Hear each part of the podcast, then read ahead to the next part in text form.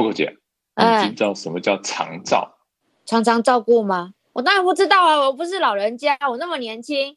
哎，对啊，现在九九重阳节快到了，那我们这期节目是不是应该来讲到长照？长照不是都就是照顾老人家的一个一个服务吗？No No No，你们知道长照其实都包括不是老人家的一群人吗？啊，真的吗？那不是都是给老人家的吗？那我们这个月录这个要干嘛？我们这个月就来讨论一下长照这个议题，让大家可以更了解吧。好哟，好。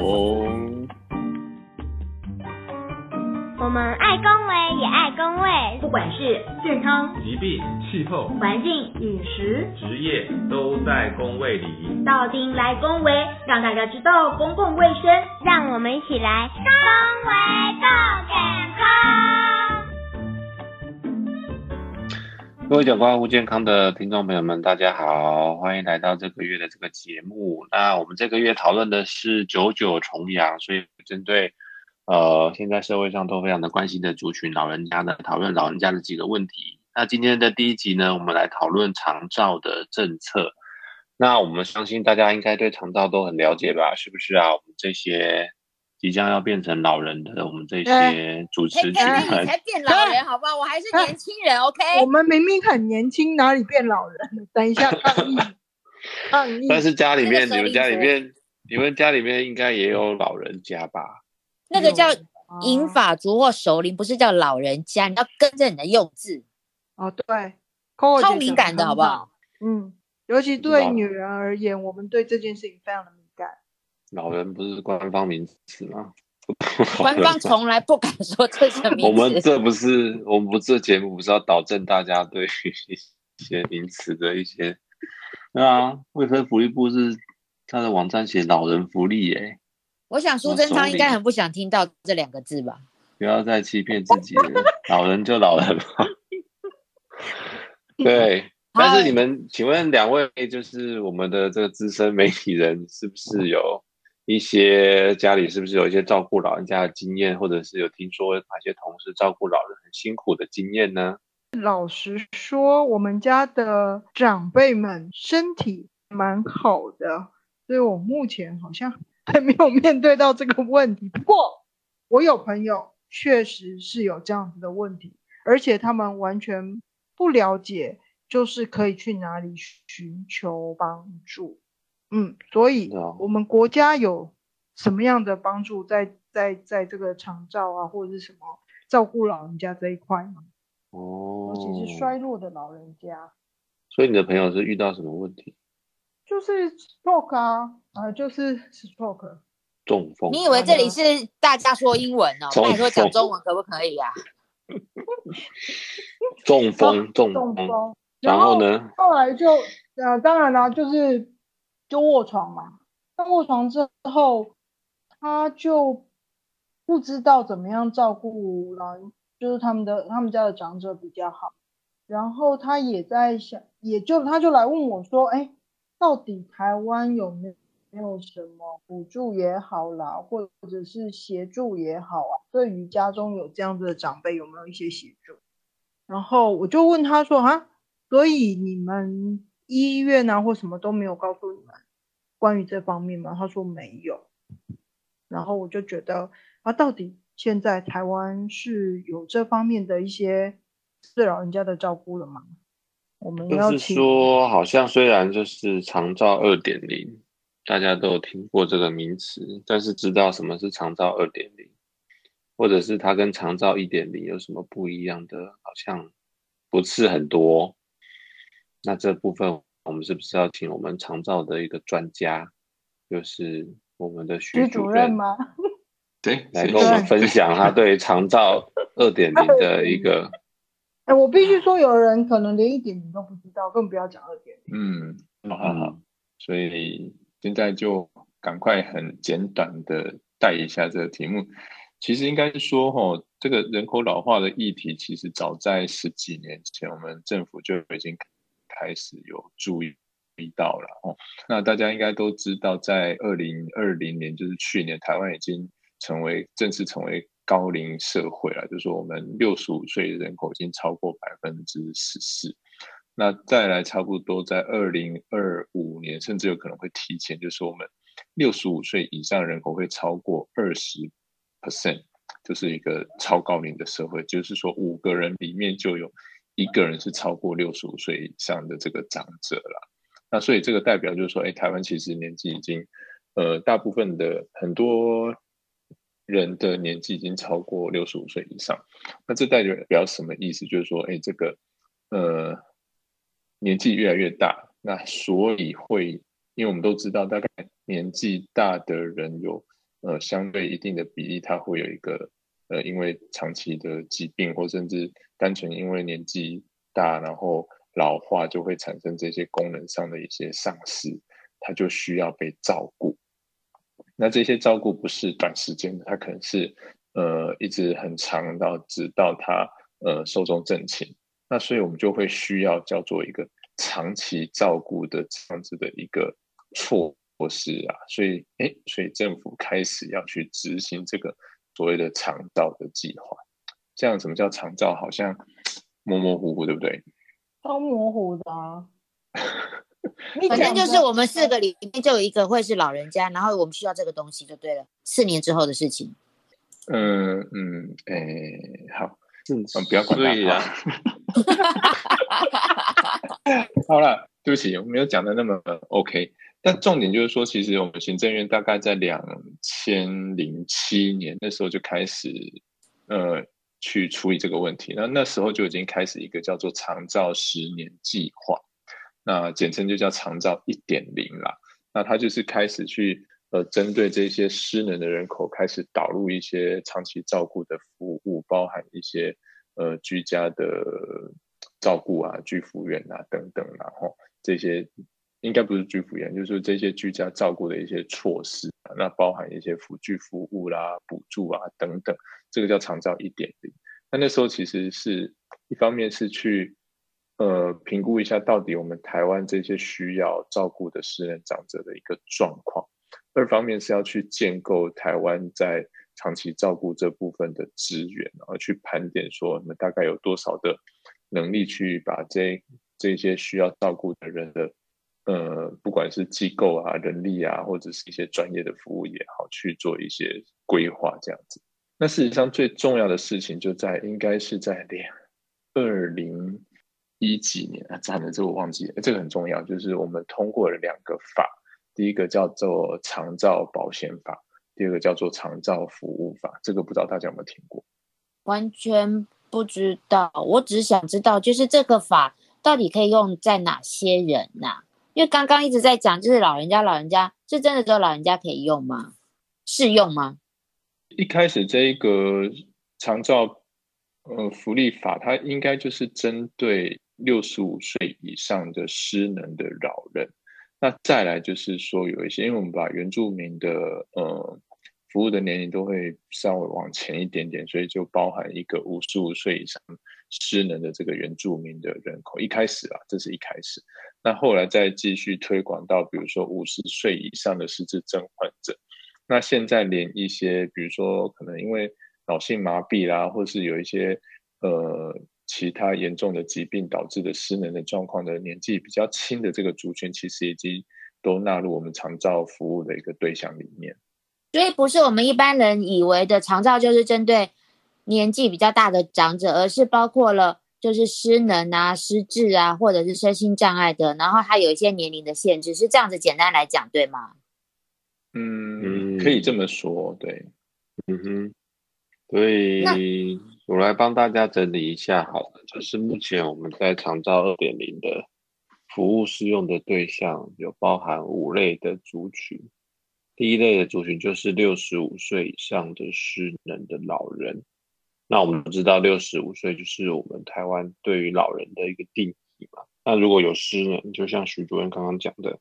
老化就会可能有一些能力没办法符合日常生活的需要的时候，就可以来申请。那第二类就是五十五岁以上的失能的原住民。那因为原住民在我们台湾其实上我们上课都有教，就是他们是属于呃在一些健康啊或者是在一些资源比较不足的一些区域，所以这个年龄是往下修，就是原住民如五十五岁以上失能就可以申请。第三类就是失智症的患者，失智症患者其实在五十岁以上就可以申请，因为有一些失智症的那个病人他是早发性的一个失智，所以五十岁以上的话，就是也可以申请长照二点零。第四个就是身心障碍，身心障碍就没有年龄的限制，所以身心障碍者都可以申请。第五个就是需要协助的衰弱或者是独居的老人，所以如果老人家是真的是一个人住。它有衰弱的一个现象的话，其实也可以申请长照二点的服务。所以其实长照二点的服务是它的一个服务的对象，其实是蛮广泛的。哎，那它服务的内容到底有什么？对，就是它服务的内容有什么？然后是都在家里呢？就是是都在来家里服务呢，还是他去住，比如说一些安养中心啊等等，也可以哦，可以申请。好，这个其实。就是说，他有嗯，简单来说，这蛮复杂的。那我讲你们可能也听不懂，所以我就简单讲一下好了。被瞧不起了，糟糕！真的，我们两个被瞧不起了。就是有四包钱嘛，我们都会听到有四包钱。那到底哪四包钱呢？第一包钱就是照顾跟专业的服务。那什么是照顾的跟专业的服务呢？就是比如最常见的就是有照顾服务员会到家里面来啊，帮老人家洗头啊、洗澡啊，那翻身、拍背啊、煮煮早、煮午餐、煮晚餐啊，或者是卧床的照护啊、营养的照护等等等等等，这样。那包括特别是或者是像一些护理师到家里面，或营养师到家里面，或者是物理治疗师到家里面，又分成照顾跟专业的服务。那包含日照中心也在这个里面。那第二类呢，就是这个交通接送的服务。所以，如果老人家，比方说要去日照中心，或者是要去要去复健，或者要去哪里，那其实就可以申请这个交通的接送。第三类就是可以有这个居家无障碍的环境的改善。所以家里面假设是有很多楼梯呀，或者没有扶手啊，或者是预测没有扶手啊，那其实其实可以申请这个啊。资金来做这个辅具或者是居家无障碍的环境改善。最后一类就是喘息的服务。那喘息的服务就是说，呃，针对照顾者的，不是针对老人家的。那照顾者如果累了，或者他需要自己的时间，或者是需要需要休息，那可以有喘息一下。那喘息的服务又分成居家的喘息啊，就是那个人呢，老人家在家里面，那就会有照顾人在家里面照顾个一天或者是几天这样子。那那个照顾者就可以出去外面，啊，活动活动，或者是他去做他想做的事情。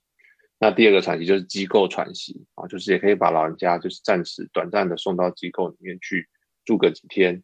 那这个时候照顾者就可以去啊去旅行啊，做他想要做的事情啊，完成一些他想要做的一些任务这样子。那这是喘息服务。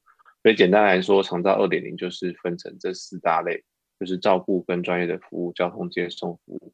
辅具及居家无障碍环境改善以及喘息服务，这样有听懂吗？就是我都不适用嘛，你我也我我未来也可能也不会用到的东西就对了。你刚刚不是说你在四年就变老人吗？没有，我是说我们四个人里面就一个会是老人，依照那个徐国佑刚刚讲国发会的，就你啊？什么就我？我以为你已经六十一岁了。啊，你可以点点了，欠揍。好的，那我想问一下，如果是这样子的话，听起来好像适用的人还蛮多的哎。对啊，看起来好像人很多哎，是吗？而且范围怎么回答？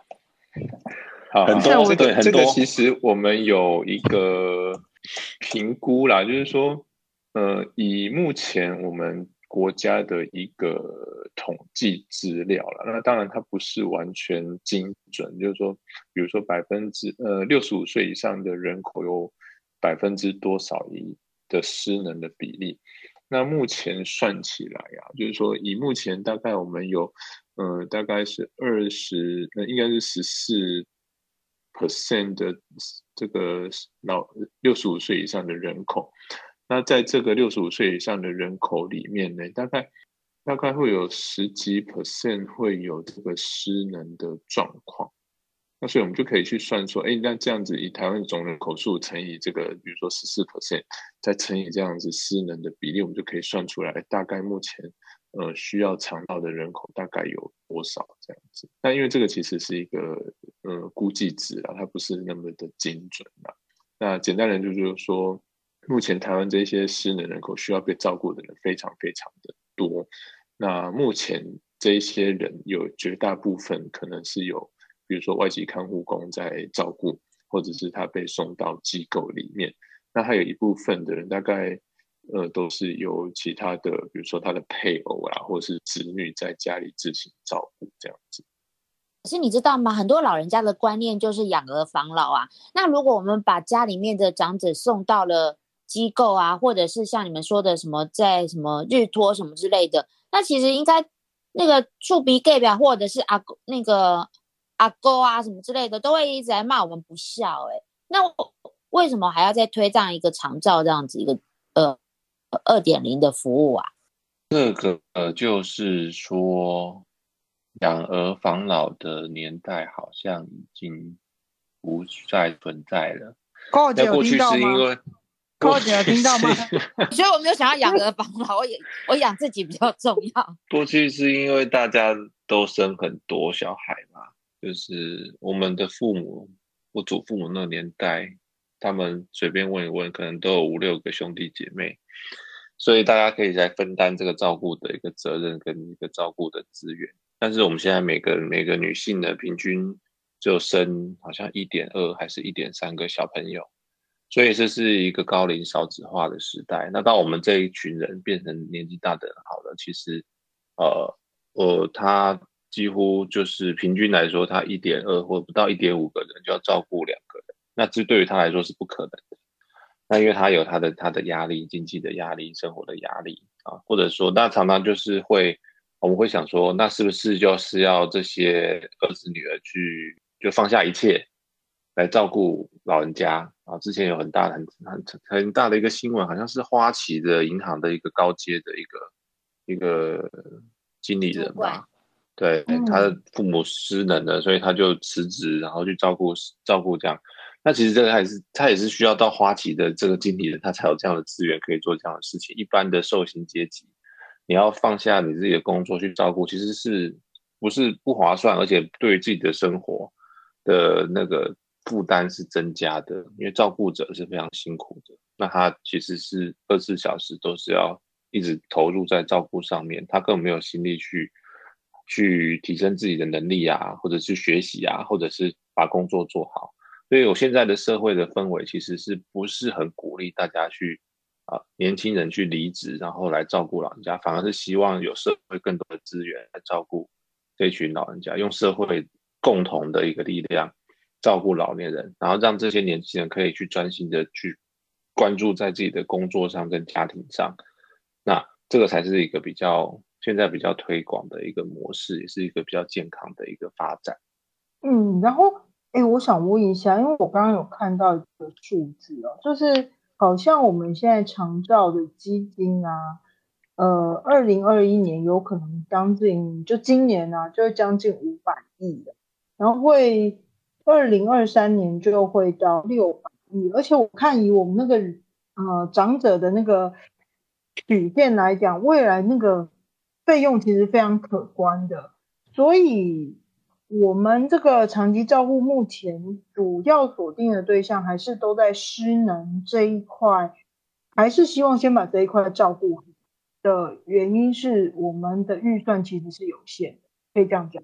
嗯，应该是说哈，目前针对失能人口照顾，它其实是一个很迫切的需要啦。那刚有提到，就是说，比如说，呃，大概在比如说，全台湾大概两百多万的六十五岁以上的人口，那再乘以一个百分之十五左右的这样一个失能人口，大概会有一个七十几万的失能人口数了。那大家去想象一件事情，就是说，哎，这些可能在卧床的这一些严重失能的这一些个案，那他可能需要有人去三餐要去喂食，那可能定期要去翻身，那可能需要去呃。换尿布啊，八屎把尿等等啊，还要擦澡。那这其实其实一个失能的人口就会耗掉一个劳动的人口。那所以这其实对于呃，不管是政府的一个，应该是讲说对国家劳动力的一个折损，或者是对每个家庭的经济的上面的影响，其实都是非常的大。那所以才会呃，希望可以有这样子长照的一个福利或是服务出来，让我们照顾者的压力可以减轻，这样子。嗯，你知道吗？我现在一个最大心得就是，我们的朱医师说，现在养儿防老已经没有办法了。然后我们徐国佑徐医师又说呢，我们国家这个经费呢，就是我们要花在老人这个上面呢，真的非常的要很精准。你知道，我都在想说，哇，那如果我老了怎么办？我又没有养小孩。这这个数字，我觉得其实需要很很很精确的去计算，就是说，你知道，就是比如说，请一个外籍看护工一个月需要多少钱，或者是说，你把一个长辈私人长辈送到机构式的照顾，一个月需要多少钱？那这个其实都可以去大概去估算一下，大概至少都是三万块起跳了。那你看台湾目前，呃，这些刚踏入社会的新鲜人，他一个月的薪水。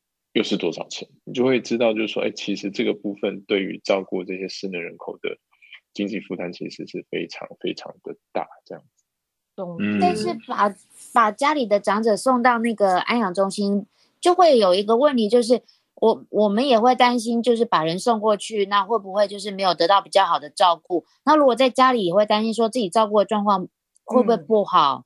对，其实我觉得身为晚辈会有很多的两难这样子。那这长照二点零到底可以帮助我们什么呢？那刚刚其实文明意识有提到，就是长报长照是四包钱的。那其实讲比较实物的，我觉得比较简单的理解的方式是说，哎，假设家里有长辈需要人家照顾，比如说他有行动不便啊，或者是说有一些慢性的疾病，然后造成他卧床啊，或者是有其他的问题等等。那我们就可以去拨打一个很重要的数字，叫做一九六六这个专线，它其实是一个长照服务的专线。那其实我们打过去之后呢，就会有专人去到家里来去做一些评估，那评估长者的一个失能的状况，比如说我们会讲说他的失能等级，然后去依照他的失能等级，我们去规划他可能一个月需要。呃，长照服务的这些经费，就是我们刚讲的四包钱，那它有一个依照它私人等级会，呃，会去框列一个服务经费的额度，那这个就叫做四包钱。那这这个四包钱里面就会包括说，呃，照顾类的或者是专业赋能类的服务，那这是第一包钱。那第二包钱就是包含环境的改善啊、无障碍啦、辅具的补助，这是第二包。那在第三包就刚提到，就是他可能有一些就医的需求，或是要去日照中心的这个呃交通的需求，那这个就是在呃我们说交通服务类的这第三包钱。那第四包钱，因为它都是呃家庭的照顾者在负责主要照顾的这个责任，那他可能需要休息啊，他可能有一些其他重要的事情需要去做，甚至他有可能自己生病的，呃短时间没有人可以去照顾这个在家里失能的人口。所以他需要有一个喘息的服务，那就是这第四保险这样子。所以简单来说，你去打一九六六去寻求协助，就会有一个叫做呃照顾服务专员，他会来家里去做专业的评估，评估完就会去呃把你这个个案依照他失能等级，他需要的这些服务的金额去做一个。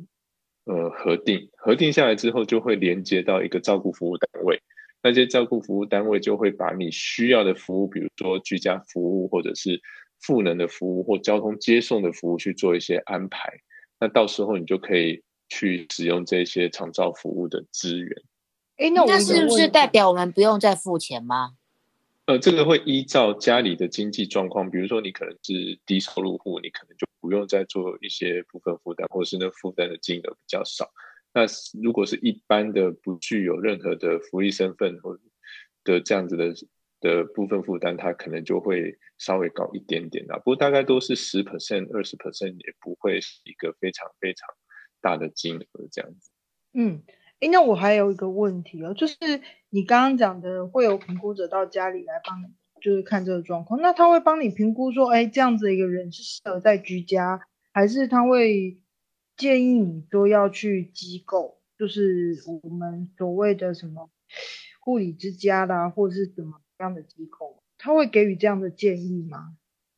这个其实是一个很好的议题啊，就是说，其实以台湾目前针对私人人口照顾的一个主要的精神，或者说政府希望的一个呃照顾的方式，是属于社区式的照顾，就尽量不要进到机构式的照顾，或是说我们不要请那么多的，不能这样讲，就是说我们尽量是在家里的照顾会是一个。比较符合人性的一个方式，毕竟台湾的长辈可能还是觉得，哎，他就算老人，是希望可以待在家里这样子。嗯，那话话说回来，两位医师有没有什么样的专业的建议可以给家属？就是 当面临这样的问题的时候，他要怎么去抉择？因为我觉得，就像刚刚我们寇姐讲，其实对于家家属来讲，其实这是很两，我到底。应该把我的长辈就是在家里让他做这个长照的服务呢，还是应该送去机构？就是有没有一些你们过去在临床上面的经验，可以家属一些建议，说怎样去做判断，对于长者是最周医师要不要先来讲一下？嗯，这个问题还蛮很难蛮难的，那就是说每个家的状况都不一样嘛。所以，如果你是要走长照二点零，在家里面照顾的话，那就是说，呃，大概有几个选择啦，一个是在家照顾，一个是机构照顾。那在家照顾的话，势必就是说有分成两种，一种就是你使用长照二点零的资源，另外一种就是你请二十四小时的看护。那这两个差别就是，如果你是用长照二点零的资源，那即使是刚刚徐主任讲的，他如果真的是失能，被被评估到第八级好了，他也没办法有二十四小时的人力到家里面，就是说你家里面还是要有一个去主要照顾者的一个角色。那长照二点零，他可能可以协助啊大部分的时间，但是他不可能协助一整天的时间来照顾这个比较重度失能的老人家。所以你如果家里面有一个这样的人力的话，那就可以比较适合用长照二点零的这部分。那如果经济许可的话，那现在台湾很多人也会倾向请哦，比方说外籍的看护。那那外籍看护的好处就是它费用比较低啊，但是它的缺点就是说，呃，家里面会有一个外国人在家里面啊，那我们有适应上的问题或语言上的问题，或者是文化的交流的问题。那现在因为 COVID-19 的关系，外籍的看护啊进来的人数也有下降，所以也不是这么好请，可能要等比较久。那如果你要请本国籍的看护的话，那就是优点就是文化的冲突没有没有这方面的问题，但缺点就是它就是费用比较高。那这费用应该是算是最高的。如果你要请本国籍的二十四小时的看护的话，那这个是在家里面照顾。那在机构照顾的话，当然就是需要把老人家送到一个机构里面去啊。那在机构也分成好多好多不同的一个种类啊，不管是就是有护理之家，或者是那个长期照护中心，或或者是养护机构、安养机构等等。那这个费用都会随着老人家失能的一个状态有不同的一个一个选项啊。大概最最就是从。安养机构大概是需要呃一万五到两万五，养护机构大概就是要到两万多到三万多块。那这这到长照机构或护理之家的话，可能就是要到一个月会到呃二到六万不等。那当然它就是有没有专业的人员，那只是说不可能做到一对一的照顾，还有像是啊，比方说护理师可能一个人负责十几位病人，那照护员可能一个人负责五位病人。这样子，那当然也要看他机构的离你家的距离，还有他可以提供的服务是什么。所以最后还是变得说是每个人的家庭的状态都不一样。那大家还是要事先考量这些问题。但我觉得，我自己在推动的观念就是这种事情，既然台湾已经是长照的长高龄的一个社会了，这种事情应该不要交给资源来决定，应该我们自己就要想好，我们以后要过怎么样的一个生活。你是想要住在家里面，还是你觉得不想要麻烦儿女，你想要住到机构里面去啊？或者你自己去看好你想要住在哪个机构？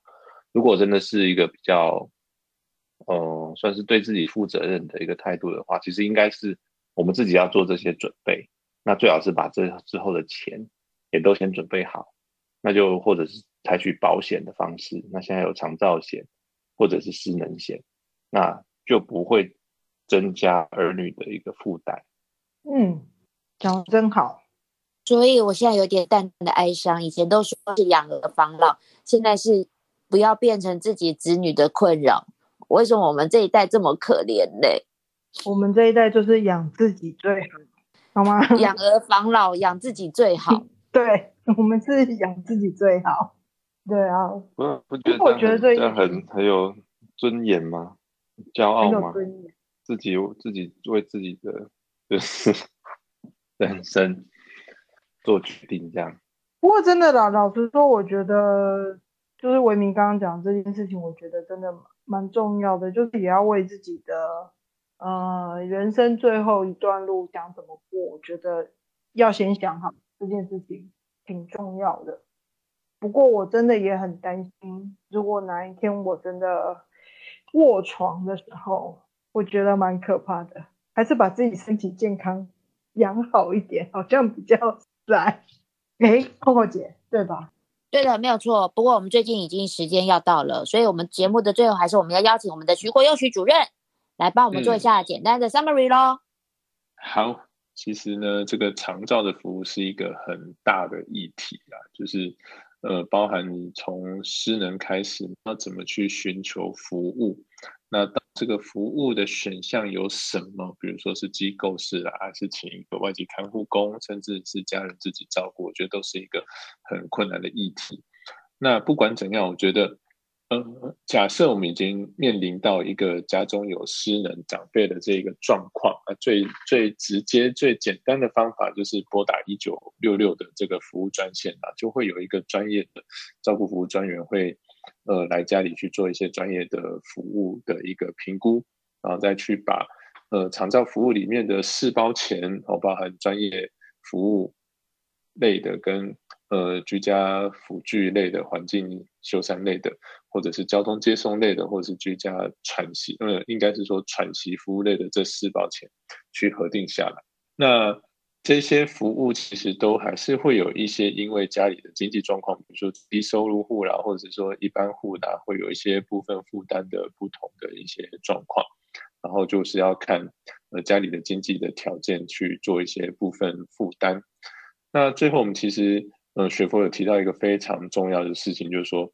我们最好最好还是把自己的健康顾好，然后不要太快去进到一个失能的状态，或甚至说我们前几集有提到这个，呃，所谓的预医嘱的事情，就是说，假设我们真的发生一些重病，我们是不是可以去做一些，呃，提前的一些呃处置，应该是说提前做一些呃安排，然后我们不要去做一些。所谓的无效的医疗或过度的医疗，然后结果造成一个需要长期卧床被照顾的一个状态，呃，其实呃或许是一个也必须要去纳入考量的一个呃措施。那最后其实还有一个很重要的事情，我觉得我们可以放到下一集讲，就是所谓的预防延缓失能，就是刚刚雪佛提到我们怎么让自己活得更健康，我们的呃照顾自己能力都可以一直维持到。很后面的状态，然后让我们不要太早需要被照顾，然后去减轻这些照顾者的负担或者是家庭的经济压力。那再来，文明医师也提到了，比如说我们可以去投保一些，比如说呃长照保险，或是私人的商业保险，然后未来可能有机会，或者是说不幸需要用到的时候，我们就有一定的经济的负担，可以让我们的压力不要那么大。那这是我们今天的一个简单的 summary 啊，请 Coco 姐再帮我们做我们的最后面的我也要 summary 吗？我也要 summary 吗？你要 summary 的话，整个节目就歪掉了哦呼。吁啊！你要呼吁一 你要。summary 什么？我们也想听一下。你要 summary 我要 summary 就是养儿不能够防老。养自己最好。好啦，我们时间也差不多啦。最后呢，还是要提醒大家，就是能够呃给我们一些五星的评价。如果有任何意见呢，也麻烦在我们的呃 podcast 底底底下留言，或者是可以上我们的讲话顾健康的粉丝。呃我们在我们的 FB 上面也可以给我留言给我们。那如果你们有任何建议，或者想要听哪些有关于健康、公共卫生的主题，我们都会邀请两位医生或者是其他的医生们或其他的专家们来为我们做说明哦。好了，我们节目就先到这里喽，我们要跟大家说一声拜拜喽。拜拜。拜拜。拜。